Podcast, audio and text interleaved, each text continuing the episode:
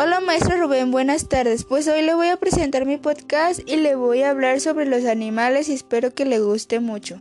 En la clasificación científica de los seres vivos, los animales de Metazoos y Metazoa constituyen un reino que reúne un amplio grupo de organismos que son eucariotas, heterogéneas, pluricelulares y tisuales, excepto los poríferos se, caracterizan por su amplia capacidad de movimiento, por no tener cloroplasto, aunque hay excepciones como en el caso de Alicia, ni pared celular, por su, por su, desarrollo embrionario que atraviesa una fase de blastula y determina un plan corporal fijo, aunque muchas especies pueden sufrir una metamorfosis posterior. Como los artrópodos, los animales forman un grupo natural estrechamente em-, emparentado con los hongos reino fúgil.